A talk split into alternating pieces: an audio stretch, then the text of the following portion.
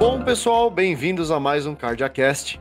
Aqui é o nosso episódio, é, qual a gente convida pessoas da área da saúde, relativas à saúde, para bater um papo sobre tecnologia e inovação.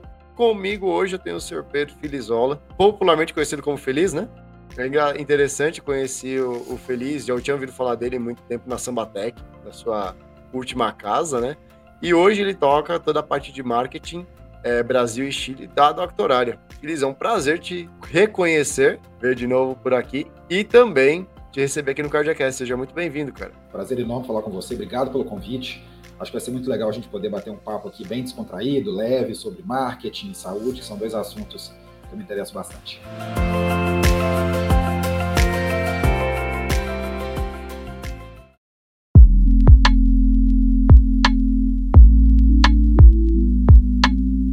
Me fala um pouquinho de você, de onde é que você veio, como é que você veio parar em saúde? Minha história com saúde é bem curiosa, porque eu sou mineiro, publicitário, filho único, e eu construí minha carreira praticamente toda na Sambatec, uma startup aqui de Belo Horizonte, falou da terrinha, né? Acho que pelo sotaque já, já dá para entregar. E foi muito legal porque eu vivi todas as transformações da empresa e do marketing. Né? E com isso eu consegui é, me desenvolver também a minha parte de liderança, os meus skills e habilidades apesar de ter uma família, meu pai e minha mãe, do ramo da saúde, meu pai é psiquiatra, minha mãe é psicóloga, eu nunca me imaginei mergulhando nesse mercado. Mas depois de quase 14 anos trabalhando com educação, depois transformação digital, eu resolvi dar esse move estratégico na minha vida, na minha carreira, e posso dizer que eu estou muito satisfeito e feliz porque é um baita no mercado. Né? Nós estamos falando aí de quase 10% do PIB brasileiro, quase um tri, e um mercado muito carente de tecnologia e num dos pilares que fazem parte e talvez um dos mais importantes da nossa vida, que é o bem-estar, que é a saúde. Então, casar um background familiar com uma paixão que eu tenho de marketing, com uma empresa né, que tem contribuído para melhorar o mundo, é uma satisfação que eu digo quase que completa. Né? Então, estou bem feliz e bem motivado para continuar revolucionando aí o mercado e continuar entregando todo o meu conhecimento para que a gente possa tocar aqui e contribuir com o nosso principal objetivo, que é sustentar o crescimento da companhia. Pô, que legal. Eu acho que você tem um, um, background interessante que a gente pode até conversar mais, que é, poxa, seus pais são né, médicos. E como é que era quando você chegava em casa, você aprendia provavelmente um monte de estratégia de marketing super diferente. E a gente sabe disso, né? Que o médico é, muitas vezes tem uma certa dificuldade de se posicionar. Hoje a gente tem um monte de médico, né? Usando e abusando de caixinha de pergunta no Instagram hoje, né? No passado isso era muito diferente. Como é que era isso uhum. para você? Os meus pais sempre foram mais tradicionais nesse sentido, vamos dizer assim. Né? Meu pai sempre trabalhou no setor público, ele tinha a parte de consultório também. Minha mãe, o sonho da vida dela era trabalhar com isso. Então, minha mãe tem várias especializações, meu, meu pai também, e eles aproveitaram disso para poder ir expandindo o seu conhecimento e atendendo os pacientes com conhecimentos mais, mais modernos. Mas engraçado, que nunca foi uma coisa que a gente conversou muito sobre. Meu pai fez depois MBA relacionado à gestão e marketing, a gente acabou trocando uma ideia sobre isso, e eu acabo ajudando minha mãe com algumas outras coisas. Ela, por exemplo, é professora de yoga, é uma pessoa super zen, né, super espiritualizada, é a minha maior referência, a minha maior é, conexão que eu tenho nesse mundão. Mas a gente nunca tratou especificamente de ações, assim, do que, que pode ser feito, do que, que não pode. Meu pai é cliente da Doctoralha, a gente vai falar um pouquinho mais sobre isso. E eu converso muito sobre, é, sobre isso com ele, como que ele pode potencializar o alcance, né? Porque agora ele já aposentou em alguns trabalhos, né? Então ele está né, procurando outras formas de rentabilização e o consultório particular é sempre uma alternativa. Ferramentas, plataformas e serviços como o nosso, né, da, da, da Doctoralia, permitem que ele possa ampliar, catapultar aí a sua visibilidade num segmento onde ele é referência, né, que é a parte de psiquiatria, mas também a parte de medicina canabinoide. Então é bem legal porque isso acaba sendo um diferencial que ele acaba conseguindo explorar bastante. E me fala um pouquinho da doctoralia, como é que a doctoralia, né, saiu de samba, entrou em doctoralia, pegou pré-fusão, pós-fusão, como é que foi, como é que foi para você e, e, e, o que que você tá, o que, que você tá tocando de diferente aí hoje? Hoje eu sou o head de marketing Brasil e Chile, eu sou responsável pela geração de demanda de MQLs, né, que são os leads qualificados de três produtos nesses dois países. Eu tenho orgulho danado de estar à frente de um time de talentos, de quase 20 pessoas aí, habilidades variadas, com copy, e-mail, relações públicas, nutrição, performance, design. É um baita de um time. E explicando rapidamente, Bruno, quem, quem somos nós, a Doctoral hoje ela faz parte do grupo Doc Planner, que é o maior marketplace de serviços de saúde do mundo. É como se fosse Uber dos médicos. Né? A gente conecta profissionais de saúde com pacientes através de um portal onde esse paciente pode escolher o médico e marcar a consulta com poucos cliques. Tudo pela internet, sem precisar é, é, ligar né, é, em qualquer horário. Então, tudo isso facilita muito para o consultório ou para a clínica. E essa seleção ela é feita de forma estruturada, de acordo com alguns critérios. Então, o ranking, que é o rating, é as opiniões, disponibilidade de horários nas, nas agendas. Então, tudo isso acaba sendo um benefício muito interessante, né? tanto para o médico quanto para o paciente. A empresa ela nasceu na Polônia e é o primeiro unicórnio do país. Né? Ele sempre teve uma estratégia, o grupo Doc Planner, muito claro, de crescimento orgânico, mas também de fusões e aquisições. Hoje já são mais de 10 marcas presentes em 13 países, concentradas né, na Europa e aqui na América Latina. E no grupo como um todo, são 55 milhões de usuários únicos e mais de 15 milhões de agendamentos de consultas por mês. Aqui no Brasil, a operação acabou de completar seis anos, né? E no nosso marketplace, no nosso portal, são mais de 700 mil profissionais de saúde cadastrados, 6 milhões de consultas agendadas por mês e pouco mais de 20 milho, 21 milhões de usuários únicos acessando o portal. Ano passado, como você falou, a gente anunciou a aquisição da Figo, que é o melhor software de gestão para clínicas e consultórios do país. São mais de 40 mil profissionais de saúde na, na nossa base. E o nosso objetivo, Bruno, é muito claro, que é impactar aí mais de 50 milhões de usuários, juntando visibilidade com gestão. Né? Então a gente está muito feliz com a chegada do time da Figo, é um time muito bacana, um time incrível, e a gente tem tudo aí para continuar impactando a vida dos médicos, clínicas e pacientes. Agora, né, somos, juntando os times de Figo e Doctoralha, mais de 800 funcionários. Né? E a ideia é a gente continuar, no final das contas, agregando valor à experiência e à jornada do paciente.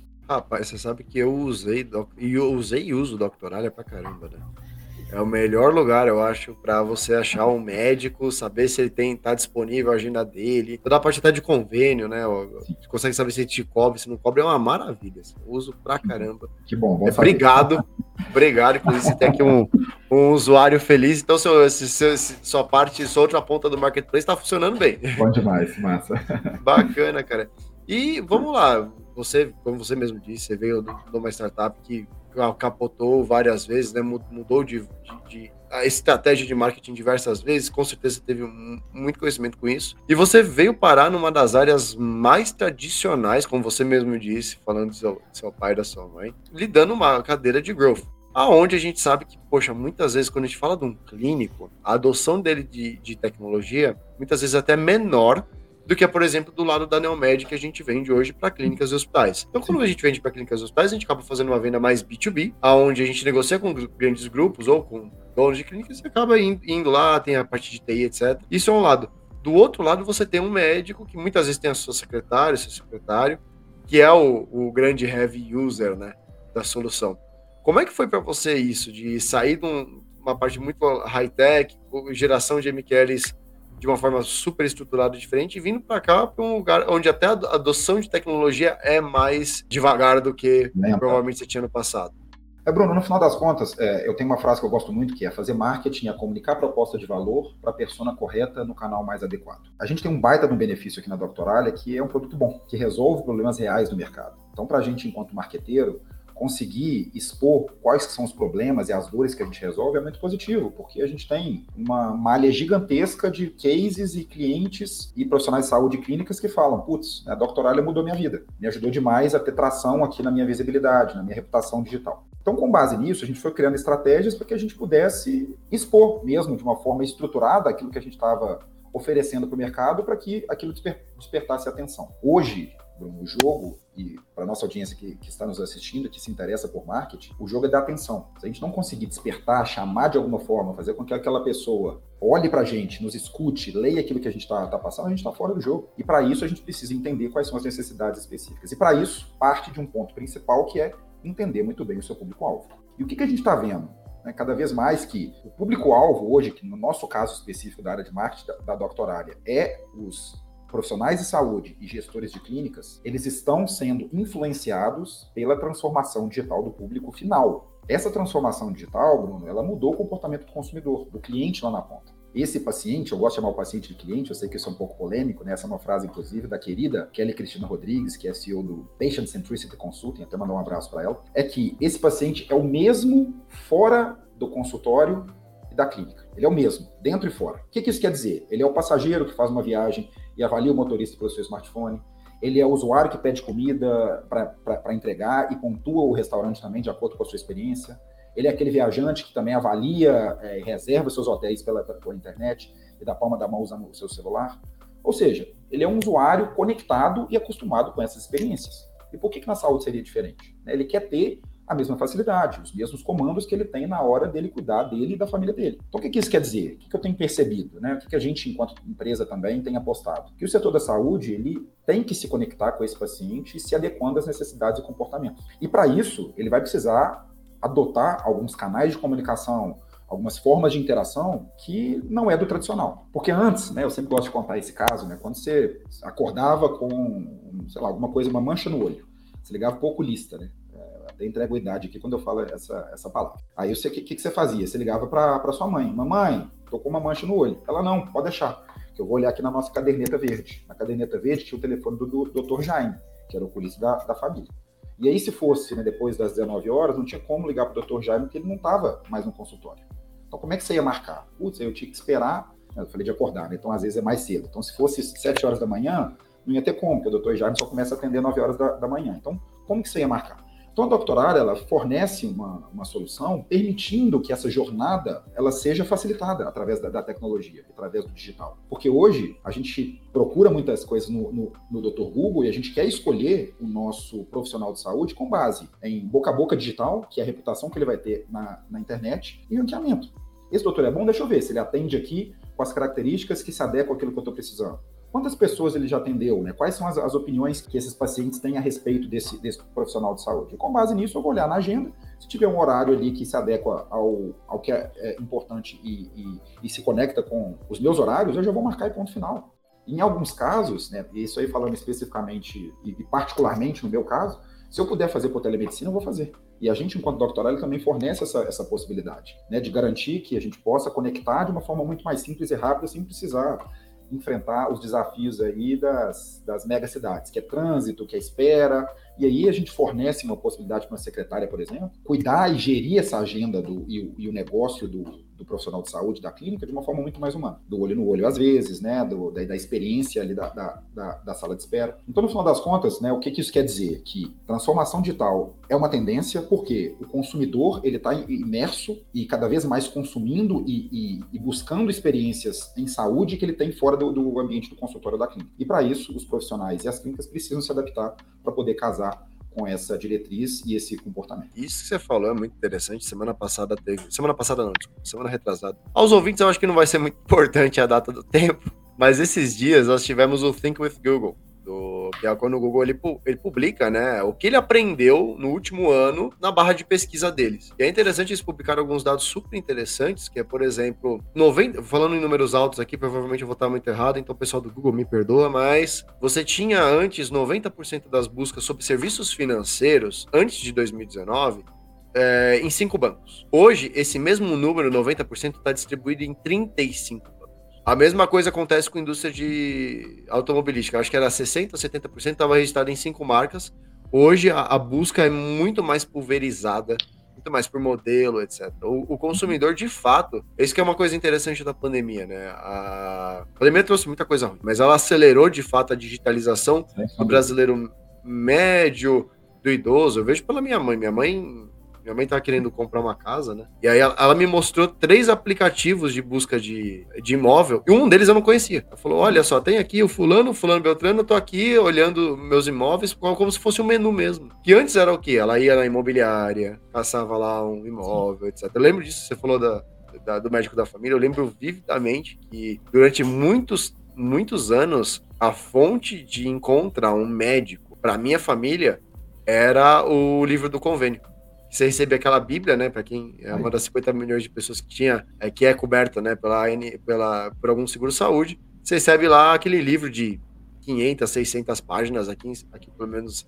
era mais ou menos assim, e você ficava lá procurando, ligando de, de casa em casa, e hoje isso daí muda radicalmente, né, o, e não foi uma mudança devagar, a mudança aconteceu em dois anos. Puramente do nada, o usuário ele aprendeu a procurar os serviços. E o que é interessante também é que a digitalização brasileira ela já está num pico interessante de platô. Né? É, hoje os usuários de smartphone não aumenta tanto o número como aumentava antes. Então começa a ser um jogo que você falou muito legal de atenção e principalmente de rouba-monte, né? Porque a audiência Total. ela tá aí. Total, Bruno. E é, eu ia comentar exatamente sobre isso, porque a hipercompetitividade ela chegou também no ramo da saúde. A OMS recomenda um médico para cada mil habitantes. Aqui no Brasil a gente tem mais de 2,5. Então o médico ele também precisa se diferenciar. Como? Com serviço e com facilidade. O paciente deve ser, pelos profissionais de saúde e clínicas, considerado um, um, um cliente. Ele está buscando experiências. Ele está buscando facilidade na sua jornada. Se ele conseguir ter um agendamento mais rápido, se ele ter uma pós-consulta que é relevante, se ele conseguir desmarcar a consulta dele, é, confirmar a consulta pelo WhatsApp, por que, que ele vai pegar um telefone para ligar? A gente tem um meme que a gente costuma usar aqui nas nossas redes sociais, que é precisei ligar para uma clínica para marcar minha consulta, como faziam os astecas. Não, não que seja errado, né? Eu, eu não tô, eu não tô é, é, condenando isso. Né? Ainda é uma, uma das principais fontes de marcação de consultas. No entanto, se puder fazer isso de forma digital com poucos cliques, por que não? Isso vai ao encontro da facilidade. Isso agrega valor à, à forma como esse, esse paciente, esse cliente quer se conectar com o seu serviço de saúde. E é uma coisa doida isso você pensar, né? Que até pouco tempo atrás, esse setor era muito blindado, né? É, você, não, você não conseguia entrar ou trazer muita digitalização até por certa desconfiança. Agora, ou, ou, é, ou estar ou morrer. Agora, ou você de fato tem uma presença digital, você como, como médico, como clínico, até mesmo você falando da sua mãe, né, que é professora de yoga, se ela não tiver hoje na internet com fácil acesso, com uma página ok, com SEO bem feito, com um Instagram, com um engajamento, não sei, dependendo da, da, da, da audiência dela, com um TikTok bem feito, com certeza ela vai perder a audiência, porque esse é o principal é, motor de busca. Não, é isso mesmo. Ela, por exemplo, já, já dá aulas online, né? Então ela tem presencial também, tem um online, então ela já mergulhou nisso. E é muito isso. A gente tem visto que até os, os, os profissionais é, mais tradicionais, vamos dizer assim, eles entenderam que esse é o comportamento. E não é porque alguém falou, é porque nós, os pacientes, os consumidores, os clientes, estamos cada vez mais digital. E por quê, Bruno? Porque o digital veio para facilitar, cortar atrito. Por que, que eu preciso ter quatro steps aqui para poder fazer uma ação se com poucos cliques da palma da minha mão eu consigo fazer a mesma ação. Como marcar uma consulta, por exemplo, como confirmar uma consulta, como pro procurar o meu, o meu o profissional de saúde que mais se adequa à minha necessidade. E Feliz, é, como construir autoridade no mundo onde as pessoas estão cada dia mais ansiosas digitalmente. Hoje a gente conhece, por exemplo, tem médicos excelentes, com autoridades no, no assunto, que tem uma dificuldade sim de entrar nesse, nessa nova onda, Principalmente com o fato de que ele tem toda uma carga e como que ele transforma isso de uma forma humanizada para o paciente novo conhecê-lo, discutir, saber. Como, é que, como que é esse, esse processo, na sua opinião, de construção de autoridade? Bruno, eu acho que passa por dois pilares, que é reputação e endosso, que é quem está com você e o que estão falando de você. É, hoje, o digital ele se transformou no seu cartão virtual, seu cartão de visitas virtual.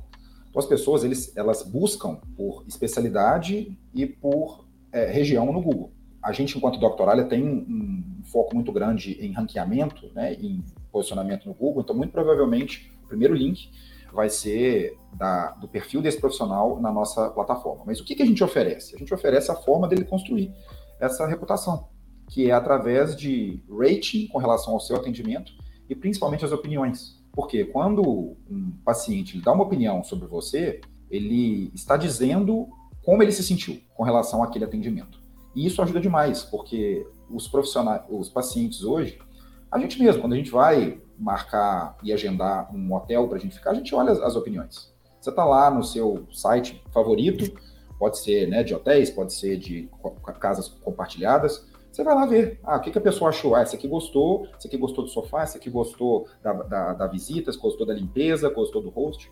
Então aquilo tudo vai te ajudando a melhor tomar a decisão. Que é o que a gente chama de boca a boca digital mesmo. Que é, se as outras pessoas tiveram boas experiências, me encoraja ir em frente e marcar uma consulta com esse, com esse profissional. Um outro ponto é estar onde o paciente está. A gente falou aqui, né, você falou de Instagram, você falou de TikTok, e às vezes é isso. Aonde o seu paciente vai consumir o seu conteúdo. E compartilhar conhecimento torna-se fundamental nessa construção também de reputação. Porque a partir do momento que o seu potencial cliente ele está te vendo, você está agregando valor para a vida dele, para a saúde dele, ele vai lembrar de você na hora dele fazer, na hora que ele tiver algum tipo de necessidade. Putz, né, aquele doutor que eu estou vendo no Instagram direto, ou aquele doutor que me deu uma dica interessante no, no, no TikTok. deixa eu, deixa eu ver se, se ele tem realmente essa, é, essa, esse endosso, essa reputação. Né? Então, vai acessar suas redes, vai acessar a, página desse doutor, provavelmente no nosso perfil na Doctoralha, e vai ver se aquilo ali fa, faz sentido para ele ou não. Então, acho que passa por isso. Né? O que estão falando de você, quem está com você e como que você está aonde o seu cliente está. É, entre uma parte também, é, pô, na, na, nossa segunda conversa aqui do CardiaCast, a gente teve como convidado o Sérgio, né? Que o Sérgio, ele é uma das. Sérgio Ricardo, ele é uma das pessoas mais influentes e que mais advoga sobre a saúde baseada em valor. E um dos pilares da saúde baseada em valor é o que a comunidade ou a sua reputação, que as pessoas falam de você. Eu acho isso muito interessante. E aí é uma coisa que também é, me pega. É, no passado, né, eu, como já expliquei em alguns episódios aqui, eu não vim de saúde, eu não sou médico, né, eu sou diretor de produto. Comecei né, exatamente como o Feliz falou, pensando em por que, que tem quatro, quatro passos aqui se eu posso fazer um passo e resolver tudo e o usuário ficar feliz. Né? A gente trabalhava numa empresa que fazia ferramenta de comunicação as a service. WhatsApp, SMS, que incrivelmente na época a gente falando. E aí é uma coisa que eu acho que é interessante da gente falar, é que existe um mito de que só funciona o que é novo. O que, que eu quero dizer com isso? Você tem que estar na nova rede social. Você tem que estar, por exemplo, agora é a onda de médicos em TikTok. Então você tem que ter um TikTok page. Ah, você tem que ter um não sei, o Twitter tá voltando, você tem que publicar no Twitter, você tem que fazer isso. Mas uma coisa que a gente aprendeu na época, era muito interessante, era que o melhor inbox que existia até 2019, provavelmente estou errado, porque eu tô fora desse mercado desde 2018, era o SMS, cara. É o melhor jeito de você conversar com o jeito, um dos jeitos mais seguros que você tinha era o SMS. Então, como é que você fala isso hoje para esse médico está construindo autoridade, que ele começou exatamente do que a população está falando dele, que ele começou a se expor. Como é que você fala para ele sobre essa ansiedade de ter que produzir conteúdo para toda a santa rede social, porque é o que é pregado para ele, né, em, em N lugares? Bruno, isso é bem interessante porque, de novo, eu volto à frase inicial, né, fazer marketing é comunicar a proposta de valor para a persona correta no canal mais adequado. Qual que é o canal que o seu público-alvo está? Se ele estiver no TikTok, você deveria estar lá. Agora, se ele acessa, né, de repente, um público mais tradicional, talvez um pouco mais né, de idade, o SMS pode funcionar muito bem. Então, acho que isso é a pedra fundamental, porque eu super concordo com o que você falou, né? A ansiedade de fazer o novo e fazer várias coisas, ela se faz presente. E talvez isso pode ser um calcanhar de Aquiles, porque se você está querendo fazer tudo, você não está produzindo, de repente, um conteúdo específico para aquela rede. Porque isso é importante também. Você tem que produzir formatos e mensagens diferentes para aquele tipo de conteúdo. O TikTok talvez é uma coisa um pouco mais descontraída, talvez é um conteúdo um pouco mais rápido. Quando você está falando né, do seu site, já é um conteúdo um pouco mais denso. Quando você está falando do seu perfil na Doctoralha, já é uma, uma, um outro tipo de, de conteúdo. Quando você está falando no Instagram, você pode mesclar Reels com imagens estáticas, com carrossel. Então, tudo isso passa a, a fazer parte da estratégia. Porque hoje também o marketing, o médico que não olha com muito carinho para o marketing, ele está perdendo uma oportunidade. Porque eu costumo falar que o médico é um empreendedor, empreendedor do seu negócio, do seu consultório. E ele precisa, né, algumas especialidades, ter, né, grande parte delas, essa ferramenta e essa máquina de atração mesmo, de relacionamento. Porque é isso que vai fazer, no final das contas, a roda girar. Então, o que eu recomendo para os profissionais, até para as clínicas, eu até tem um workshop que eu, que eu falo sobre estratégias de gestão e de marketing para gestores de clínicas, de franquias, é usar a mandala da escolha de canais. Então, a primeira coisa é colocar na esfera mais externa todos os canais que vem na, na sua cabeça. Depois, numa esfera mais interna, aqueles que minimamente têm algum tipo de conexão com aquilo que você está fazendo. E depois escolher alguns. Nossa, mas se eu escolher, Pedro, alguns, eu vou deixar de fora outros. Sim, a escolha, é, escolher é a arte de dizer não. Né? Então você precisa priorizar. Então, se você minimamente ali entende que aquilo ali está fazendo mais sentido, você pode usar diversas metodologias ali para colocar nota no canal que faz mais sentido, com alcance, com impacto, mas acho que vai muito mais do feeling mesmo da, da clínica e do, do profissional de saúde. Com base nisso, você vai definir a sua estratégia. E é engraçado porque, da mesma forma que você conversou aí com pessoas que falaram que SMS é o que estava funcionando, eu já conversei com gestores de clínicas que falaram que um dos principais canais de aquisição na região dele era carro de som. Não, não é possível. Carro de som no mundo digital? Sim, por que não? Passava um carro de som nas ruas falando sobre a, a oportunidade, a promoção que tinha ali né, da, da, da, clínica e aquilo atraía as pessoas. Então, de novo, né, cada caso é um caso. E lembre-se, né? quem está nos assistindo e nos escutando também. Você não é o seu público. Nossa, mas eu não assisto mais televisão. Vendo um caso drástico aqui, né? então não vou colocar minha propaganda na, na televisão. Se você tiver o dinheiro e se seu público estiver lá, por que não ir para cima? Nossa, mas eu odeio TikTok, nunca entrei. Mas seu público está lá, então você vai precisar de alguma forma estar tá lá. Então acho que essas são dicas valiosas também que eu queria compartilhar aqui. Bacana, e tem um outro ponto que é, eu acho que soma muito, que é o teste, né? É, além de tudo, é você testar novas mídias. Eu estava vendo algum um, um, dado interessante que a audiência do TikTok ela começa, né, com youngsters, né, mais mais para cá, então até 20, 25 anos, ela tem um vale e depois ela volta na melhor idade. Que é uma Aí. coisa muito interessante, assim.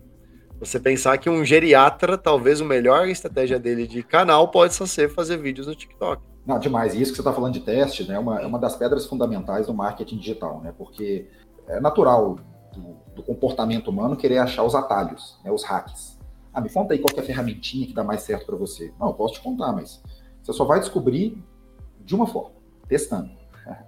E isso é legal porque as verdades absolutas elas acabam se dissolvendo. É o que você falou, pode ser que o TikTok funcione para um geriatra, pode ser que não funcione para um, sei lá, para um cirurgião.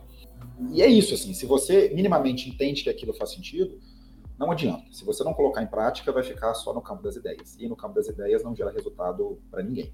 Porque se você não tirar do papel, né, tem aquela frase que eu gosto muito, que é você erra todos os tiros que você não dá. E outra, ter uma métrica de sucesso também é muito importante, porque senão você vai testar por quanto tempo. Então, nessa sua metodologia de teste, é o que, que eu vou testar, como, qual que é a meta e por quanto tempo. Porque senão você fica indefinidamente, ah, gerei três leads desse canal. Ah, mas três é bom ou ruim?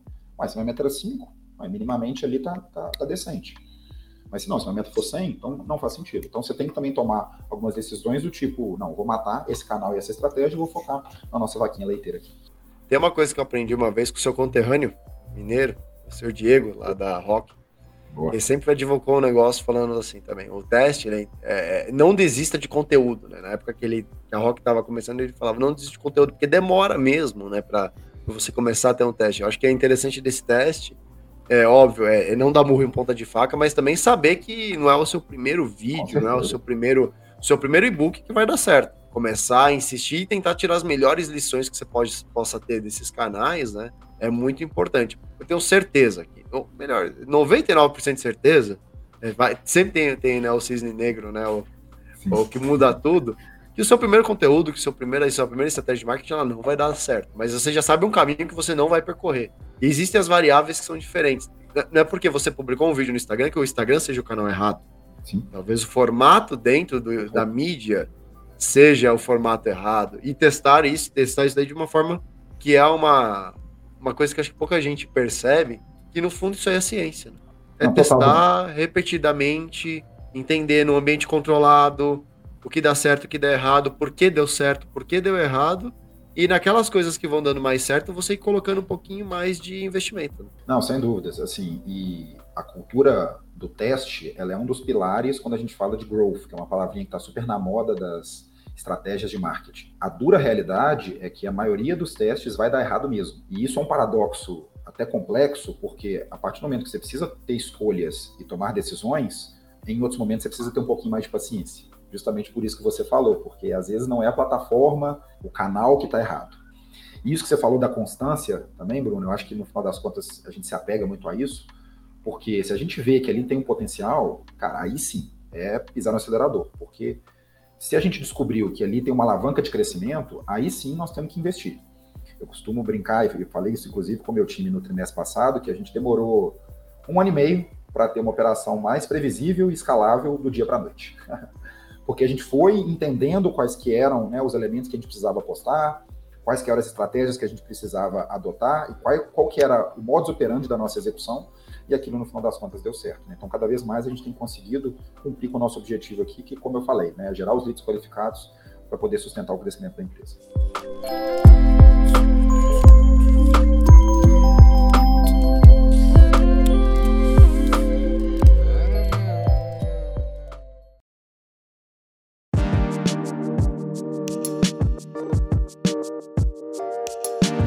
E falando agora do Feliz, cara, é...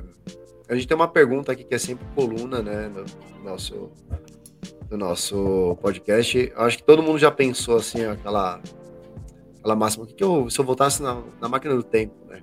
O que, que eu falaria para mim né, na infância? O que, que eu falaria para mim quando criança?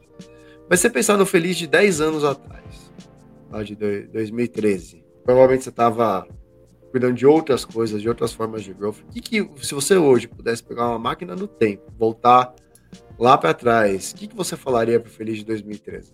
Cara, duas coisas. Né? É engraçado essa, essa pergunta, porque te faz refletir, né? E, e um resgate também, uma conexão com o autoconhecimento. Mas acho que uma coisa que eu falaria comigo era ter mais coragem nas decisões. Tá tudo bem se você tomar uma decisão que não faz sentido.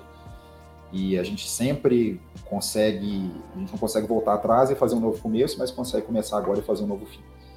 E eu acho que outro ponto é, trabalhe pelo menos seis meses na área de vendas. Hoje, por mais que eu tenha uma conexão muito forte com vendas, e eu até me considere né, que eu tenho alguns skills, eu acho que talvez se eu tivesse vivido essa, essa experiência, talvez teria me dado uma bagagem em um determinado momento da minha carreira que teria sido bem interessante. Porque, no final das contas, a gente está tá se vendendo e está vendendo alguma coisa o tempo inteiro. Você está vendendo um argumento com seus pais, com seu cliente, com o seu companheiro, sua companheira. Então, desenvolver essas habilidades de negociação, de tomar muito não, de contornar objeções, eu acho que isso, sem dúvidas, é, num determinado momento da minha carreira, teria sido bem estratégico e relevante. É, essa reflexão de vendas é muito interessante, né? O meu, meu pai é vendedor, né? Eu cresci num lar que meu pai vende para indústria pesada, né? não tem nada a ver com, com saúde ou com tech, ele vende máquina para indústria. Mas ele fala uma coisa assim: vender barato até um vidro de palmito com gravata. E, e é uma coisa interessante até se a gente pensar, né, de como você posicionar o seu consultório, você posicionar a sua clínica de uma forma que você atrai o público certo. Né? No final das contas, é, a guerra hoje pode ser por preço, mas ela não precisa necessariamente ser por preço. É, você a, consegue eu, fugir dela é a arte da venda, né? É, eu diria que é por valor, viu, Bruno? Assim, no final das contas, porque o caro e barato ele é relativo. É, a gente fala aqui muito de compra de mídia, né? Putz, tem empresas gastando milhões, mas elas gastam milhões porque retornam duas vezes esses milhões, ou mais vezes. Então eu acho que é, nós, os, os, os, consumidores, é lógico que tem a ver com faixa né, de faixa etária, com posição social, com capacidade de investimento, claro que isso tudo influencia. Mas se fizer sentido uma consulta que me agregue valor para aquilo que eu estou precisando, que eu seja bem atendido e, e que eu tenha condição de pagar, por que não? Tem diversas pesquisas que mostram que os consumidores estão dispostos a pagar mais se tiverem uma experiência melhor. E ponto final. Né? Então, eu acho que isso tudo. E, e, e, o médico ele precisa saber disso também. Então, como que ele vai aumentar o ticket dele? Ele pode estar pensando nisso. Como é que a clínica pode cobrar um pouco mais? Agregando valor. Ou pode agregar valor na experiência e na jornada como um todo. A jornada, Bruno, e para quem não está nos, nos ouvindo, ela é muito mais do que a experiência de consultório muito mais do que o, atendimento em si. Existem várias outras etapas que compõem esse cuidado com, com, com o paciente. Então, tudo isso, né, é, essa questão de automatizar a burocracia, essa questão de oferecer uma solução para que os médicos sejam cada vez mais protagonistas, né, é o que a gente tem o tempo inteiro buscado aqui, para que uhum. né, a gente consiga adotar, a, a, agregar valor nessas etapas, nessa experiência do paciente, e para que o médico possa fazer o que sabe fazer de melhor, que é né, o atendimento. Mesmo. Aí a gente entra num, num, num, num campo comum eu acho, da Neomed da Doctoralia. A gente tem um Cardia, né? Não o Cardia é o, é o nome desse, é, desse, desse programa, né? Senão seria muito estranho.